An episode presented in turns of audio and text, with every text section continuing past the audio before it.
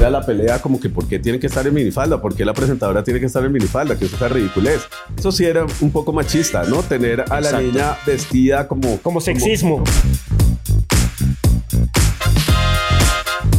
Gente de Supernova Podcast, bienvenidos a otro capítulo más, tercera temporada y seguimos trayendo buenos personajes y lo que viene, ¿no? Estamos bien emocionados y bien contentos. Y bueno, señor Tatán, Bueno, es un invitado súper especial, pero yo quiero que usted le dé la entrada al espacio. tenemos a un súper invitado muy especial, además. eh, se va a lanzar el consejo. es que de ahí ya. El señor Sergio Barbosa. Gracias, gracias. ¿Qué más, Sergio? Sergio, con Sergio nos conocemos ya hace un par de años y, y hemos trabajado juntos y demás. Y ya le habíamos dicho hace rato que viniera, pero no, no quería. ¿Por qué no quería venir? No, yo sí quería venir. Lo que pasa es como que nunca se dan las cosas entonces, entre Medellín, Bogotá, Medellín, Bogotá. Importante la cosa muy difícil, pero bueno. La agenda. La agenda, pero bueno, pues no, aquí estamos. Qué rico estar acá, pues muy acogedor. ¿Sí? ¿Te gusta el lugar? Bacano, Está ¿no? lindo. Bueno, ¿qué ha pasado por la vida de Sergio Barbosa estos últimos años? Los que, los que, los que se acuerdan de Sergio, Sergio pues siempre ha estado como en medios de comunicación y demás. Eh, director de, pues eso es cliché, ¿cierto? De lo que dicen. De lo que decir, de, lo que, de lo que siempre dices, director de, de estilo RCN por más de, ¿qué cuántos? ¿15 años? ¿16 años? Eh, no, eh, estilo. ¿Cuál es la 12, información? eh, y en el canal otros cuatro dirigiendo la sección de entretenimiento de farándula. O sea, como en realidad 16 años. 16 años. Sí, la mitad de mi vida. la mitad de mi vida. Sergio, ¿Estás relacionado con, con, con, con el medio? ¿Estás haciendo cosas a- afuera? No, digamos que siempre he estado como, como ligado de alguna manera al medio, pues sobre todo al periodismo, entonces como ejerciéndolo desde diferentes eh, barreras, pues digamos, escribiendo, haciendo artículos, haciendo entrevistas, haciendo programas, mejor dicho, como que, que el oficio a uno no lo deja, ¿no? Como que uno siempre está trabajando en pro de, de, de- escribir, de contar historias, de hacer cosas, de contarle a la gente, de tener, estar en contacto permanente. No, no, me dejaron terminar y es que sí, yo iba a decir eso, que es periodista, antes que cualquier cosa con estilo recién y demás, es periodista, que además eh, también productor, director, ha hecho mil cosas usted, ¿no, Sergio? Sí, básicamente desde el mismo punto de, partida que es el periodismo y la presentación. Digamos que, que yo no he producido realmente el, el- tema de la producción, lo respeto mucho y, y yo creo que nunca he sido como productor, pero digamos que siempre he trabajado, digamos, con, con los productores de la mano desde, desde el punto de vista de, de- de la creación de contenidos y como de dirigir realmente proyectos, proyectos de televisión. Entonces, básicamente eso y presentar mucha cosa de presentación. El tema de la moda. El tema de la moda es algo clave en, Sergio Barbosa, ¿no? Sí y no. Pues digamos que el programa que hice durante muchos años se llamaba Estilo, que no era necesariamente orientado a la moda, pero de alguna manera las personas lo asociaron porque nosotros íbamos a las ferias de moda, a los eventos de moda, pero precisamente a descubrir los diferentes estilos de las personas, el estilo que existe en todas partes, porque la moda y el estilo son temas muy distintos. ¿Por qué? Pero- ¿Por qué? ¿Por qué? ¿Por qué la moda y el estilo son? Porque el estilo realmente es, es, es como la característica y el sello personal de, de, de, de, cada un quien. individuo o de un edificio o de, Pero generalmente de personas que crean algo, ¿no? Y que, lo, y que, lo, y que lo transmiten y que lo pueden eh, difundir y ponerle un sello. La moda es, es simplemente el cambio por el cambio, estar cambiando porque viene una moda, entonces tú cambias de Ok. temporadas de colores o de la falda larga o el pelo así o asá, pero, pero son distintos. Yo, yo, quiero, yo quiero tocar ahí un punto y es con respecto, tú dijiste, hiciste una analogía entre que la gente a partir del estilo crea cosas. Claro. Y desde ese pilar has encontrado gente, digamos, muy talentosa en su estilo. ¿Y, y cuál sería como esa persona que tú digas como, oiga, dentro de toda esa investigación que yo hice, encontré una persona con un estilo así y construyó, ¿qué? Algo que te haya llamado así mucho la atención. Yo creo que uno puede pensar, digamos, dentro, de- por ejemplo, si nos referimos, eh, nos remitimos a los medios de comunicación, en estilos particulares que, que han estado vigentes en, en, en, Colombia que han marcado eras.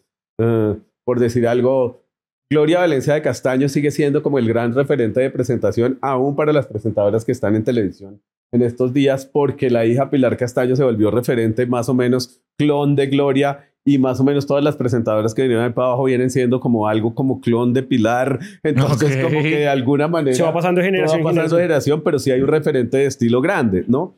Hay un referente de estilo grande, digamos, en, en- en dramaturgia, un tipo como Julio Jiménez, que creó como todas esas telenovelas de misterio que siguieron después. Hay otro como un Fernando Gaitán que creó todo ese aspecto, ese, ese ambiente como de oficinas y de Total. humor de lo que pasa pues entre las personalidades. Y son estilos que, que van marcando, digamos, generaciones en los medios de comunicación y eso mismo se va viendo después reflejado de alguna manera en, en cómo, en cómo, en cómo seguimos, ¿no? Yo creo que eso le va dando el estilo colombiano, pues, ¿no? a, a uno, pues, a las cosas. Y, y ese, y esos estilos, ¿tú crees que a lo largo de estas generaciones han como que beneficiado de alguna forma, la, pues aportado como tal?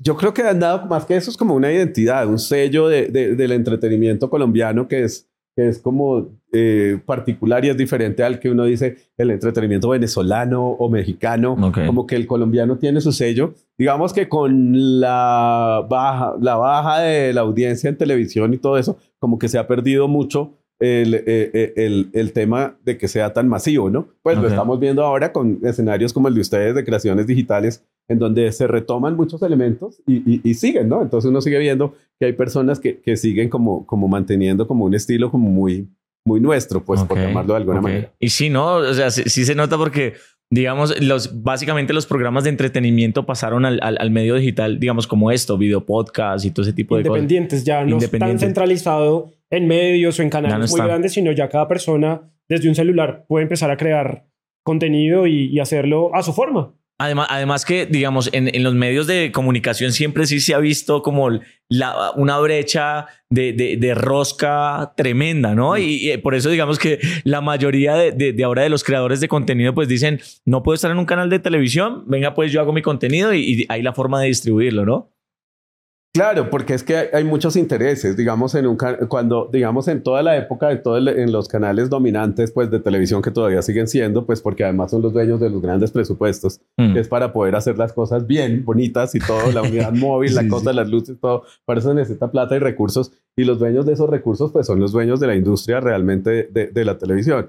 Entonces, ¿qué ha pasado? Que, que, que normalmente, sí, es lo que dices, termina siendo la misma gente haciendo las mismas cosas durante todos los años. Yo no sé cuánto tiempo llevan los, sobre todo los cargos ejecutivos en Caracol o en RCN, RCN. son eternos, ¿no? Sí, Esos sí, cargos sí, son como vitalicios y como lo agarran y se aferran. pensión. Entonces, entonces uno ve Ah. que la esposa de uno está por allá presentando el programa, ah, qué bonito, O sea, no sé qué, entonces llegan los otros, las amigas, los amigos, pues como que realmente romper ese círculo vicioso cuando hay un monopolio de televisión, porque hay un monopolio y nadie lo puede negar, es, es, es muy difícil, ¿no? Es muy difícil romper la rosca.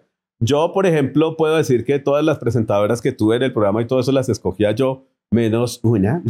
Pero ¿Cuál, cuál, cuál no escogiste? No, pues que me pone- ¿para qué me voy a hablar así. Pero digamos, a todas las, las escogía yo y decía, sí, me parece chévere y vale la pena. Pero, pero que le llegaban un poco de recomendadas a uno por ahí de, de- sí, De los que directivos. sepa uno por qué llegó a esta niña, pero sabían que conmigo el filtro ah, ah, no pasaba. Entonces sí les- entonces, les dañaba la Claro, rosca. porque pues es que no había complicidad. Pues digamos, había un, un tema muy importante para que todas estas mujeres se volvieran muy destacadas en ese sentido. Y es que a mí no me gustan las viejas. ¿Me entiendes? Entonces, Ahí perdían el año. Ahí perdían el año. Decir, ah, pero mire, ve, y salgamos con ella. No, pues ¿a qué? como salgamos a qué, a ver, hello. Pues salga usted, pero así no va a pasar el filtro. Entonces ya, ¿sí me entiendes? O sea, esa era una ventaja para que las chicas llegaran pues tranquilas a- en ese sentido, pues que por ese lado de acoso ni nada parecido iba a pasar. Ok, y, y por el lado, de, bueno, estamos hablando de que eh, el, el tema de la farándula y de medios de comunicación es- en ese aspecto de farándula es muy, muy, muy, digamos, eh, Hermético. hermético, sí, pero digamos, va, no sé, como que muy feminista, podría decirse, o sea, como que de pronto no, no se diría así, ¿verdad? No la estoy cagando, ¿no? Con sería- sí, cuando salga de acá lo cogen a piedra. No, no, no. Me refiero a que no, no, no, no me expresé bien. De pronto, solamente las mujeres, se ve- está muy marcado que solamente las mujeres pueden eh, presentar farándula. Eh, sí, nunca llegaron como hombres a, a tratar Oiga, de pasar esos bien- filtros. Pensándolo bien, nunca yo, o sea, no he visto un hombre presentando Hombre, exacto. O sea, Yo lo hacía muchas veces y trataba de bueno, meterlos. Sergio, pero a partir de Sergio, No, pero yo trataba de hacerlos mucho, meterlos en el set a mis periodistas muchas veces, como caso George Cova, caso Sebastián, DJ Sebastián, caso... Ah, Coba, eh, eh, bueno, varios presentadores que pasaban y yo trataba de darles pantalla y todo ese rollo, pero era el llamado de los ejecutivos en sí mismo, como que no les gustaba, como que les gustaba tener a las niñas ahí un poco... Eso sí era un poco machista, ¿no? Tener a la Exacto. niña vestida como... Como sexismo. Era todo lo contrario. Como Sexista. insinuante, como todo ese tema. Entonces, entonces sí. Yo me acuerdo que yo, yo tuve que mis peleas fuertes en, en- en- con, con- con productores cuando me decían, no, es que con minifalda siempre, ¿qué minifalda ni qué minifalda? Que se vengan jean y camiseta, que empezamos con Catalina Aristizábal, era la pelea como que ¿por qué tiene que estar en minifalda? ¿Por qué la presentadora tiene que estar en minifalda? ¿Qué es esa ridiculez? Si hay un día que tiene minifalda, pues bien, presente con minifalda, pero que no sea una marca de que la minifalda tiene que ser parte del, de- del show, olvídate. Ahí era toda la persona. ¿Y, Ok. y desde, desde qué momento empezaste a desarrollar como ese lineamiento o ese pensamiento? ¿O fue una crítica que tuviste a lo largo de tu carrera profesional que dijiste como esto tiene que cambiar en algún momento? ¿Te diste cuenta en algún punto o una situación que tú dijeras Ujú. esto tiene que ser distinto? Muy importante, porque eso tiene mucho que ver con mi llegada al canal RCN para dirigir la sección de entretenimiento.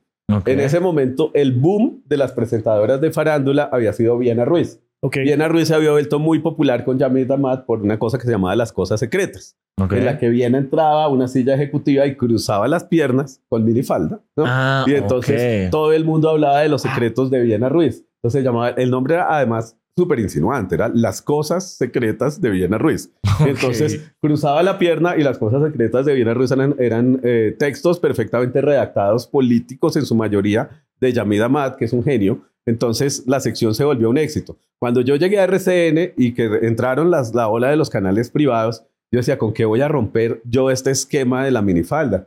Entonces fue cuando hicimos eh, Catalina y punto con Catalina Aristizábal. Entonces Catalina salía de jeans, camisetas, que empezó toda la onda de, Ok. de mostrar el ombligo. Yo no, pues que muestre el ombligo si quiere mostrar el ombligo. y entonces empezó la camiseta cortica y la vieja en jeans y todo y sentada como en una silla distinta, cero minifalda, rompiendo un poco el esquema de esta chica de minifalda tradicional, como primero tratando de buscar una contrarrespuesta en rating que la logramos porque Catalina y Punto se posicionó como la, la, la, la, la sección de farándula más vista en la historia de Colombia. Hasta ahora no se ha superado. En la historia de Sí, Colombia. Hasta ahora no se ha superado. Estábamos marcando 30 puntos de rating. Hoy en día estamos hablando que un programa de buen rating tiene 12, 10 puntos. Eso es, eso es 30 decir, puntos de rating. es decir, todo el país veía a Catalina Aristizábal cuando ella salía del set y se sentaba y, y, y, y- paralizaba el país. O sea, hay, hay un antes y un después, realmente. Claro, de ella sí, y después de ella, pues vino Andrea Serna, que era como la, la segunda de Catalina. Después vino Diva, que era como la tercera de Catalina. Después vino eh, las otras, que eran las que le seguían a Catalina, ¿no? Carolina Cruz. Todas esas le seguían a Catalina porque Catalina era absolutamente estelar. Hasta que se fue Catalina. pero Detrás, detrás de, de, de, de, de- de- ahora que nombras a, a, a Diva, eh, hay como una historia que tú nos contaste en algún momento, ¿no? Chévere. No, la historia de Diva es maravillosa porque es que Diva es la primera presentadora que se negaba a ser presentadora de farándula. Yo le decía y le rogaba porque a mí me gustaba mucho su estilo, como hacía y como ella narraba sus notas y todo. Decía, yo decía, con, con usted la rompemos, la rompemos, vamos, vamos con farándula. Y decía, no, no, no, yo que me voy a meter Además que el farándula". prototipo de ella no era como de lo que estaban acostumbrados a, a- a ver, ¿no? Lo que me gustaba de ella era precisamente su estilo, que era un estilo muy diferente para decir las cosas, para contar las cosas, para, para, para, para hablar con la gente de una, de, de una manera distinta y lograba tener ese, ese, esa chispa costeña que yo necesitaba en la audiencia porque estábamos muy bajitos en la costa atlántica. Ok. Entonces, eh, con RCN. Entonces, ella, ella representaba algo muy importante, pero me tocó un trabajito convencerla porque ella no quería. Ella decía, ay, no, yo como iba para farándula, eso es para los bobos, eso no, a mí me pongan en noticias serias, pues decía noticias serias y todo el tema. Y mira, para verla en lo que terminó la otra farandulera ahí. Yo, yo quiero... ¿qué, ¿Qué fue lo más chévere de ese trabajo que lograste? Porque llegar y crear de la nada, o sea, cambiar un estigma eh, con respecto a lo que tú decías como del sexismo y cambiarlo y lograr el impacto que lograste, eh, ¿qué generó en ti? O ya hablamos de, de Sergio Barbosa como el productor, el empresario, el periodista, pero el ser humano que sintió al momento de estoy creando algo totalmente distinto. No era consciente, ¿sí me ¿entiendes? O sea, como que era muy joven y como que todo me parecía fantástico y que solamente el hecho de, de, de, de salir al aire y que saliera mi producto y todo este tema como que no, realmente no le paraba bolas ni, ni a lo financiero, ni a lo que vendían, ni a lo que hacían, ni cuánto costaría, digamos, como lo vería ahora desde, desde otra perspectiva, sino que Era feliz, experiencia, o sea, sí. simplemente salía al aire, yo era feliz con lo que pasaba y pues mis jefes eran felices pagándome el sueldo que me pasaba y ganándose lo que se ganaba y ya, y listo. Ok. Pues así era. O sea, no, fue, no, no fuiste nunca consciente de, de- de todo ese cambio. O sea, Claro, ni Y que consciente. fue un exitazo la No, exacto, y, de- y- y en números, porque ahí empezaron las secciones de, de- de- las secciones de farándula a cobrar por las menciones y cobrar mucha plata. Porque en ese momento, como yo empecé nombrando el sofá porque un amigo me prestaba el sofá, entonces yo decía, ay no, Catalina, nómbrelo porque me dicen que lo nombre. En ese momento no pasaba nada. Entonces los de comercial dijeron, ah, nombra el sofá, entonces pues que nombre entonces la Coca-Cola y que la nombre la no sé qué y que nombre esto. Empezaron y empezaron a cobrar unas facturas enormes que yo ni me di nunca cuenta. recibió plata. No, nunca recibí plata ni regalías ni nada, sino años y años después, ya cuando uno conoce cómo es el tema comercial. Ya todo, entendió. ya entendí. Ya me había, re- ya había renunciado por eso precisamente al canal, porque a mí me molestaba mucho que en las secciones de farándula me metieran cosas comerciales. Y más o menos eh, mi director en esa época, que era Álvaro García, me decía que había que entender eso. Yo dije, ok, voy a entenderlo, me voy a meter al CESA y me metí al CESA a hacer un, un posgrado en mercadeo estratégico durante estos dos años, que no me sirvió, pues sí me sirvió para muchas cosas en la vida, pero no para ganar plata. pero bueno, pero entendí un poco por qué las pensiones y por qué se volvió un boom. Y de ahí para adelante hasta hoy en día estaban fac- están facturando con esa cosa porque las presentadoras dicen ahora compra las tarjetas, Sí. no sé qué. Y cada impacto de esos cuesta como 30 palos. Entonces, imagínense toda la plata que se hace. Y di- digamos que ya eh, entrando en, en un tema, digamos, Sergio Barbosa como tal, eh, en esa época que no era tan consciente que estaba generando tanto billete y que no le llegó nada de ese billete, pero estabas siendo consciente de que eras feliz haciendo tu trabajo o simplemente eras un profesional más que fuiste allá a hacer lo que un profesional haría en un canal. Yo creo que yo estaba jugando, simplemente como que todo el tiempo estaba como jugando, como que tenía mis juguetes y como que era muy divertido hacerlo y que me dejaran hacer lo que quisiera, porque me dejaban hacer lo que quisiera. Yo era feliz con los premios, entonces me ganaba el premio del mejor presentador y el mejor... Y ya con eso para mí era súper satisfactorio, que hoy en día digo, "¿Y por qué esos premios no tienen plata? Hasta el último, el icono que me gané no se ganó. de- ¿Cu- sí, cuándo ganaste ícono en estos? El año pasado se gané el icono. Y eh, yo- uno con el icono ahí que pesaba un montón, pero y qué bien. No, nada. Eso es- muchas gracias y bien. Y chao. Y chao. Entonces, pero sí, digamos que eso, eso lo, lo dejaba uno feliz y yo, yo era feliz con ese tipo de cosas, sino sin conciencia de alguna manera de, de lo que representaba financieramente. Tal vez si lo hubiera entendido, si hubiera estudiado algún tipo de administración o algún tipo de, de, de, de, cargo ejecutivo, eh, habría, habría entendido y habría cobrado más por mi trabajo o, o probablemente habrían pasado cosas distintas. Y, y digamos que eso era lo que querías hacer cuando tú estabas pequeño decías eso es lo que yo quiero hacer cuando cuando lo- o sea has hecho lo que lo que lo que querías hacer no, de pero pequeño para nada, porque cuando estaba pequeño yo quería ser biólogo marino. O sea, yo quería era simplemente bucear con pescados, ver caracoles. No, pero, pero, Bueno, ¿es en serio? O sea, ¿querías bucear o...? Sí. o- No, es en serio. O Sí. sea, quería, quería era coger ranas, caracoles, o sea, ver caballitos de mar, o sea, no sé, otra cosa completamente distinta. Entonces, Sergio Barbosa, ¿cómo termina en el periodismo? y en la pues es- farándula. porque esa, o sea, en, en mi familia había, eh, hicimos como todo el tema de, de, de el ICFES, me fue bien y todo el rollo, pero ya cuando llegó la hora de estudiar, eh, yo dije que quería estudiar cine. Entonces todos en mi casa cine.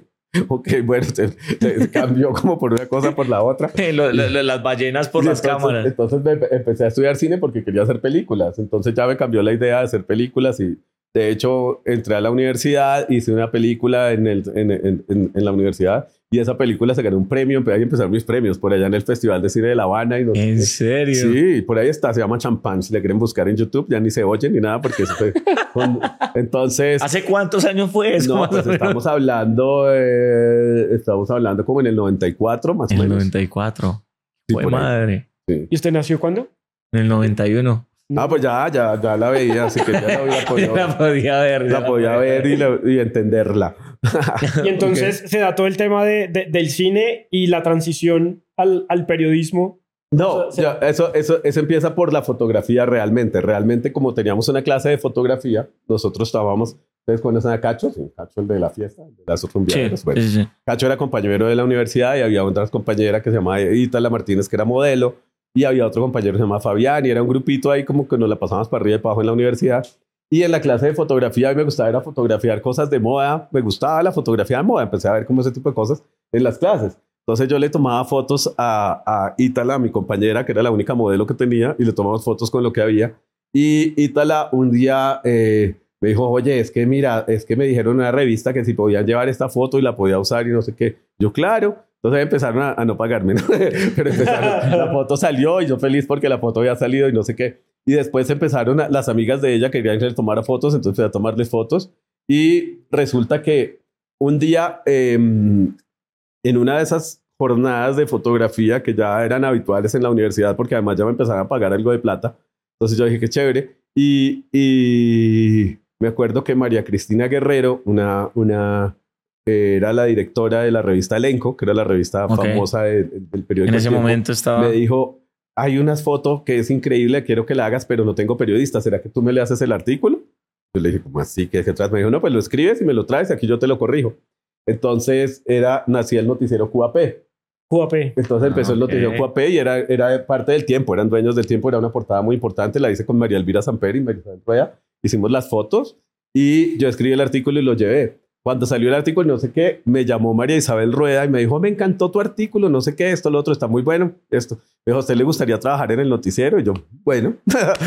Entonces me A fui a- todos sí. Como por accidente. entonces me fui a trabajar al noticiero, pero yo qué hago? Entonces, no sé, a mí me gusta la cultura. La cultura, bueno, haga una sección cultural. Entonces empecé a hacer una sección cultural en el noticiero. Pero era así nomás, como que quiere hacer y ya. Sí, básicamente. Y entonces empecé a hacer todo el, el tema en el, en, el, en, el, en el noticiero y se volvió una sección. Y entonces ya trabajaba yo con Paola Turbay, porque Paola hacía la sección de los clips y yo hacía la sección cultural. Empezamos a, a trabajar juntos, ¿no? En ese momento, ¿no? Y, en, y, y por esos días también eh, yo- había hecho un comercial. El comercial se, fue, se volvió muy popular. Entonces... Y sin querer también. sí. Y a ese comercial, eh, y la otra que hacía un comercial de la competencia era Pepsi, que era Sofía Vergara. Entonces eh, nos contrataron para hacer una serie de programas especiales a Sofía y a mí, Marcela Riaño, que dirigía Pilísimo, se llamaba el programa, y, personajes, y Marcela me dio como esa oportunidad de presentar al lado de Sofía Vergara.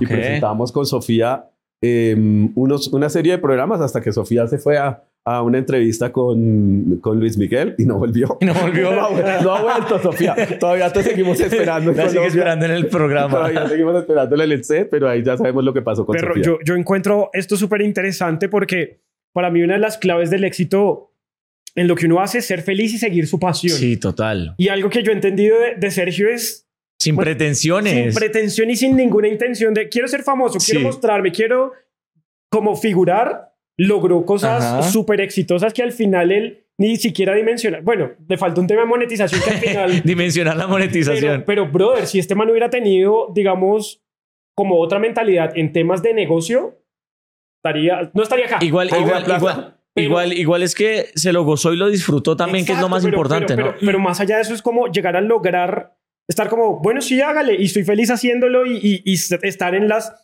portadas principales, lograr los números de rating tan importantes que logró. Los premios que tiene trancando los- la puerta ya en el apartamento. Los premios que tiene al final, cuando uno de verdad hace las cosas con amor, con pasión, con, le gustan a uno, o sea, las cosas sí o sí van a explotar y, y van a ser... eh, Sí, van a ser éxito. Entonces, exitosas. Bien, bien chévere, bien bacano eh, ese tema. ¿Tú cómo lo ves? O sea, ¿tú te sientes en este momento exitoso en tu carrera como tal o en tu vida? Bueno, pues a ver, ¿qué, qué digo? Lo que pasa es que, es que uno llega a un punto como de, de- en el que se entra en una zona de confort, ¿no? Y yo ya llevaba como 12 años dirigiendo el programa que era más visto de entretenimiento en Colombia, que sacaba las mejores presentadoras y todo el rollo, ¿no? Con sueldo muy regular para lo que era, pero vivía como tranquilo, vivía bien con eso, estaba feliz y estaba, ese, ese era todo mi mundo. Y realmente yo no pensaba que existía otro mundo, ¿sí me entiendes? Uno llegaba, uno tenía el carnet que pitaba en el canal, uno entraba, cogía el, el carro, lo dejaba en el parqueadero a su casa, de la casa al trabajo, y así 16 años de su vida, más o menos, en las que, en las que uno hace una rutina. Pero un día, cuando te dicen, oye, el programa se acaba, uno queda como en el aire, como, ¿qué pasó? Se Ay, acabó qué el programa. fuerte. Entonces se acabó el programa, se acabó todo y, y, y, ¿y ahora qué? Entonces, la primera oferta que tuve de, de- fuera de eso fue cubrir el carnaval de Barranquilla para Caracol Radio. Y yo, Caracol Radio, después de que salí de RCN. Yo, listo, vamos. Yo he ido al carnaval muchas veces con RCN, fui unos 10 años seguidos, pero siempre nos llevaban por la vía 44 porque la vía 40 la tenía Caracol. Ok. Entonces ese año lo cubrí para Era algo Caracol. nuevo para ti. Claro, y la cubrí por la vía 40. Entonces, y con todo el micrófono y toda la cosa y, y estar en la W y todo el rollo, fue como, wow, qué rico. Pero fue un cambio totalmente de vida. Entonces, como que, que, que, que, que entendí que había otras cosas para hacer, ¿no? Ok. Y, y después de eso, pues ahí estaba trabajando en el reality en Yo Soy Presentador, que era una idea que tenía en la cabeza desde que ya dictaba las clases de presentación en protagonistas. Oh, el profesor también. No. Este man hace de todo. No, claro, Sí, ahorita soy profesor de la Tadeo, por ejemplo. Ah, Pero sí, es profesor de la tarea. ¿no? Sí, Es casi de todo. Entonces, entonces digamos que en ese momento, en ese momento, pues el reality eh, era ocupaba toda mi atención. Entonces, también salí, me dediqué y se la metí toda al reality a hacer la primera temporada eh, y la logramos, la sacamos del estadio, hicimos una temporada pues como con las uñas, pero bien. O sea, Sí, sí, de sí. alguna manera salió bonito, salió bien y el, la segunda temporada ya estuvo un poco mejor. Más Pero producida. digamos que, que empecé a trabajar en la, en la televisión pública, duré dos años en Telecafé, ahorita otros dos ¿Ustedes años. dónde se conocieron? ¿En Tele Telecafé? No, ¿No? En, en- no el- yo entré a Telecafé con Sergio porque yo estuve en el reality en la primera temporada. Y en la segunda era productor del Ya, reality. Él me Entonces- convirtió en el productor del reality. Sí, exacto, así pasa. así, así pasan las ¿Qué cosas. pasa? Sencillo. Hay, hay- hay momentos en la vida que uno a veces dice como que no estoy de acuerdo con esto y, y- y- y qué mierda, por lo menos, no sé, a mí, a mí me, me- me pasaba mucho que me daba mucha rabia el tema de la rosca en televisión como actor y yo quiero dedicarle un no, No, sea sí. hijo Entonces, Sergio, eh, ¿qué momento de tu vida puedes catalogarlo como no sea hijo para la cámara? Muy, pues no sé, pues si me preguntas en este momento, yo creo que la muerte de mi ex, que era Kendall McDonald's, que era un tipo, el, el chef más importante del país, que creó figuras como Leo Espinosa, que le dio un espaldarazo a los Rausch, a todo eso, y era la persona con que yo vivía y que eh, se murió en Cali en unas circunstancias que todavía no están claras, y me parece que las autoridades nunca aclararon de lo que se trataba, entonces en ese momento se me derrumbó la vida y también me parece como muy injusto que no se haya podido resolver ese tema. Wow. Entonces, No, no, sé. de Epa, para ti, Will. Mi no sé hijo de puta es. Yo voy muy. O sea, me, me remito como a la situación de Sergio. Personas talentosas y brillantes que de verdad hacen su trabajo con amor, con pasión y los explotan y al final. ¡Suerte! Entonces, no puta. hijo de Reconozcan el trabajo de la gente y darle como el, el valor El como valor. tal que, que, que, que, que representa. No solo en el, en el campo de Sergio, sino en la vida en general. Hay mucha gente que, que de verdad va por la vida pasando por encima de los demás eh, y no es justo que, que, que de verdad haya gente que esté haciendo el, el trabajo que corresponde y más y no sea reconocido. Entonces, no de p- esa gente. Ok, ok. Bueno, también hay una red social muy famosa que se llama Reddit es una comunidad Reddit. Es una comunidad, ¿no? Y ahí como que la gente entra a opinar de diferentes temas. y opiniones y- impopulares. Sí, sí, sí. Opiniones impopulares. Entonces, pues hay una pregunta de la cual todo el mundo está opinando que es, ¿cuál es la tendencia de moda que no puedes soportar? ¿No? Aquí hay unos ejemplos y tú nos vas a decir las tuyas. Eh, una son los bolsillos falsos. Vaya mierda, dicen. la obsesión con rellenar toda la prenda con los logos de la marca. No sé, ¿qué opina usted de esas dos? Pues depende de, lo, de, de la- de las marcas, ¿no? Eh, Últimamente he estado hablando mucho con, con eh, un chico que es experto en marcas de lujo, que es Darwin Correa, se llama, y eh, siempre está hablándome de, de, ese tipo de las, las marcas falsas, ¿no? De cuando, cuando las marcas de lujo se reconocen o no. Entonces es muy chistoso porque me habla de, de, de unas colaboraciones que ni siquiera existen. Entonces que uno ve una chaqueta que tiene la C de Gucci, pero las Adidas arriba. Entonces como que uno dice, no, pues marica, no sean tan No. patos. ¿Por qué? Porque se pone, o sea, eh, está bien que, que, que, que, eh, no sé, la piratería no es bonita de ninguna manera, pero si es que ni siquiera además saben cómo se ponen los logos, pues entonces eso no es tan chévere, ¿no? Uy, durísima esa. ¿No han visto el, el, la- el bolso ese Louis Vuitton que solo se puede ver como en la, en la punta No, del pero dedo? qué- Que cuesta como es 10 eso? millones de dólares, algo así. Los Crocs de plataforma. Valenciaga. Es una marca Sí, mundial no, no, y claro. reconocida, pero ¿qué opinas como de- del tema de los, por lo menos de los Crocs? Los Crocs que valen un montón de plata y son, pues, no sé. Pues no, no entiendo los crocs ni con plataforma, ni sin plataforma, ni lo ¿No estás de acuerdo con los Crocs? No, los crocs me parecen de las cosas feas que existen en, ma- en, la, en, la, en, la, en la industria de la moda. O sea, como que los crocs no le quedan bonitos a nadie. ¿A nadie? No, yo no he visto. Además, en redes sociales con Valenciaga han salido cosas como medio turbias con respecto al tema de tráfico de niños. ¿No han visto como las publicidades así como... de- No, no, no, sí. ¿sí? Sí, sí. No, ¿No, ¿no güey. lo han visto? Gravísimo. No, hay muchas cosas turbias alrededor de los crocs. No usen crocs. no usen crocs. De los crocs. Sin crocs. Sergio, una pregunta. Si tú en este momento pudieras darle un mensaje, no Sergio Barbosa, empresario, productor, pro- profesor, sino Sergio Productor, Barbosa como profesor. persona, a las personas que están viendo este, ¿cuál sería el consejo?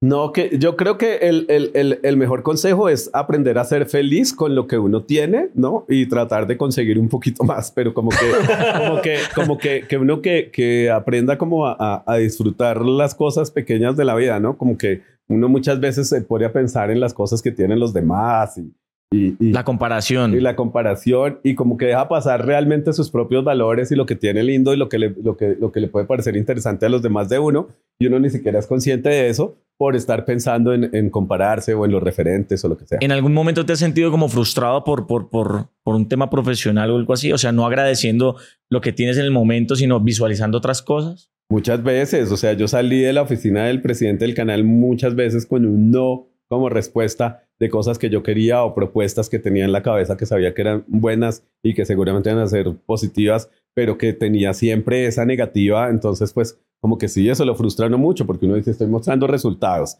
estoy ganando plata, le está, le está yendo bien al canal, está funcionando, entonces, ¿por qué no me creen? Pero pues así es, entonces uno se, se frustra mucho con esas cosas. sí. Ok. Otra pregunta, si tuvieras la posibilidad en este momento de sentarte a la mesa con una persona que admires un montón, ¿cuál sería esa persona?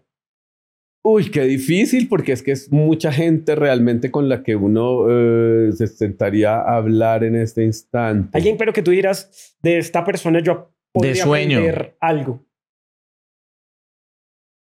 No, yo creo que si pudiera hablar con alguien y sentarme y traerla ahí al frente a la mesa, me encantaría sentarme con, con, con Coco Chanel, con, con Madame Chanel, como que ella me contara un poco toda su historia, toda la historia de cómo empezó, toda la historia de, de lo que pasó durante su paso por la Alemania, cómo fue pasando de vender sombreros a construir todo ese imperio. O sea, me gustaría mucho hablar con una mujer que rompió en dos la historia de la moda femenina. Pues.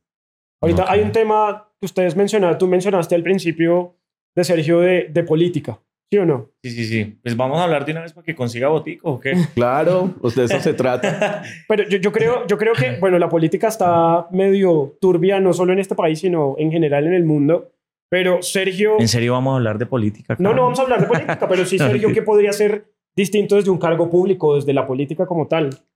Bueno, me he estado Pero, pero, acercándome. pero, pero bien, ¿no? El típico político, yo voy Yo a- voy yo, a- yo como personero en el colegio iba a poner Yo iba a poner piscina, Sí. huevón. Yo creo que uno, por ejemplo, desde lo que aspiro, que es el consejo, realmente lo que uno puede hacer es dar consejos o avalar consejos relacionados de lo, que, Ok. de, lo que, de lo que puede pasar o lo que pueda hacer la ciudad, ir de la mano con, con, con la administración local. Pero digamos, hay, hay unos focos que a mí me parecen muy importantes y es de lo que hablábamos. Por ejemplo, a mí me duele mucho ver a los recicladores cargando esos carritos, o sea, como que me parece que, que cada vez que los veo digo, porque y esa industria que uno sabe que es una industria tan grande, Y que da dinero, da ¿no? dinero. La, la Y que industria ayuda. del O sea, y yo, que yo- ayuda. yo siempre he pensado, ¿por qué no se le pone un motorcito a esas, a esas carretas para que no tenga que cargar tanto? La- el tema de, de- de la moda circular, todo como, cómo no contaminar con la ropa y tanta importancia que le damos a la ropa nueva o a la ropa, al fast fashion que la gente compra y vende como, como cualquier cosa, teniendo posibilidades de estimular la ropa de segunda mano y todo ese tema. Los animales es otro foco que a mí me parece súper importante porque es que me parece que el maltrato animal es, es una cosa de la que no somos conscientes los seres humanos. Tal. ¿no? Además que Entonces, eres animalista, ¿no? Y tienes, Pues- tienes tres, tres, tres mascotas. tres bebés. Tres ratas. Ratas, sí, yo, lo vi, yo lo vi. Sí, sí, Sí, sí, tengo tres ratas. Cual- Los que estamos acá sentados tenemos mascotas y Sí. entendemos que, que es cuidar. Yo tengo No. una gata, la puedo llevar a donde tú Claro, rata. no. Pues depende. He visto buenas relaciones de gatos Sí, y sí, sí, sí. ratones. Sí, no visto. pasa también, Pasa, ¿no? Es- claro, depende cómo se críen. Es, O sea, es un estigma también Sí, que sí, sí, sí. la- el gato es bebé y está... Mucho mucho Tom y vuelven Jerry. amigos. Ujú. mucho Tom y Jerry. Sí. Sí, ya. Bueno, nada, pues eh, Sergio, de verdad, muchísimas gracias. Ay, no, gracias por, la venir. La pasé buenísimo. se Qué bacano, qué bacano pues tenerte aquí nuevamente. Nosotros ya hace rato no nos veíamos, siempre nos encontramos. La, la última vez que nos vimos fue en Medellín y nos robaron. Hasta la camisa. Nos, robaron de todo, nos escopolaminaron y demás. Pero bueno, nada, qué bacano verte de nuevo acá. Para finalizar, ¿qué, le qué, qué, qué consejo le daría a esas personas que quieren eh, pues ir por detrás de sus sueños, que quieren construir algo como lo que tú has ya construido en, tanta, pues, en tantos años de carrera? Bueno, yo creo que lo importante es como, como persistir en, en, lo que, en lo que uno quiere hacer, ¿no? Em, como, y si no es por ese lado, pues buscar otro, ¿no? Como que muchas veces A veces uno, uno es terco, ¿no? Sí, sí, terco, uno dice- terco, terco. uno dice, no, es que usted le dice a todo el mundo, mire, es que usted sirve es para la cocina porque usted cocina muy rico, pero no, yo no voy a ser cocinero nunca. Pero resulta que, que, que si eso es lo que realmente le va a funcionar, no lo sabe. ¿no? Explorar. Al final no es cerrarse como es que yo quiero Ok. ser tal, sino... tal vez- Adaptabilidad. Exactamente, tal vez el propósito de vida no es el que uno idealiza, sino el que... Se puede la- adaptar un poquito. Exacto, se puede ir explorando, explorando, como lancémonos a ver qué puede pasar, qué es lo peor que puede pasar, que no ¿Qué? funcione y ¿Qué? sigo, mi- sigo ¿Qué? buscando, sigo buscando. Sergio, de mi parte, muchísimas gracias por el tiempo, muchísimas No, gracias, por gracias. venir. De verdad que fue un espacio de mucho crecimiento, aprendí mucho. Yo sabía de tu trayectoria, pero no conocía el fondo y la persona, de verdad, eh, el, el, el profesional y toda la historia que, que tienes detrás y el aporte que has hecho a nuestro país, no solo en farándula, sino en periodismo y cómo nos muestras a nosotros de que una idea puede cambiar no, no solo un canal, sino una industria como tal. Entonces, súper chévere por, por el aporte y porque te hayas tomado el tiempo de estar aquí con nosotros. En el sofá de Supernova, gente. Muchísimas gracias. Ya saben ustedes en sus casas, en el Transmilenio, donde estén viéndonos en Rusia, póngale los subtítulos, pipe. ya saben, suscríbanse en YouTube, nos pueden seguir en Facebook, en Instagram, en TikTok, en todo lado. Spotify, Apple Podcast, estamos en todas las plataformas. Denle ahí, suscríbanse, suscríbanse y compartan. eh, que esto queremos que le llegue a mucha gente porque de pronto acá hay información que le puede resonar a alguien o puede inspirar a alguien y no sabe cómo le puede cambiar el día o la vida a una persona reposteando esto. Un Amén. abrazo para todos. Amén, Nos vemos en el hermano. siguiente Chao. episodio. Chao, chao. que les crezca.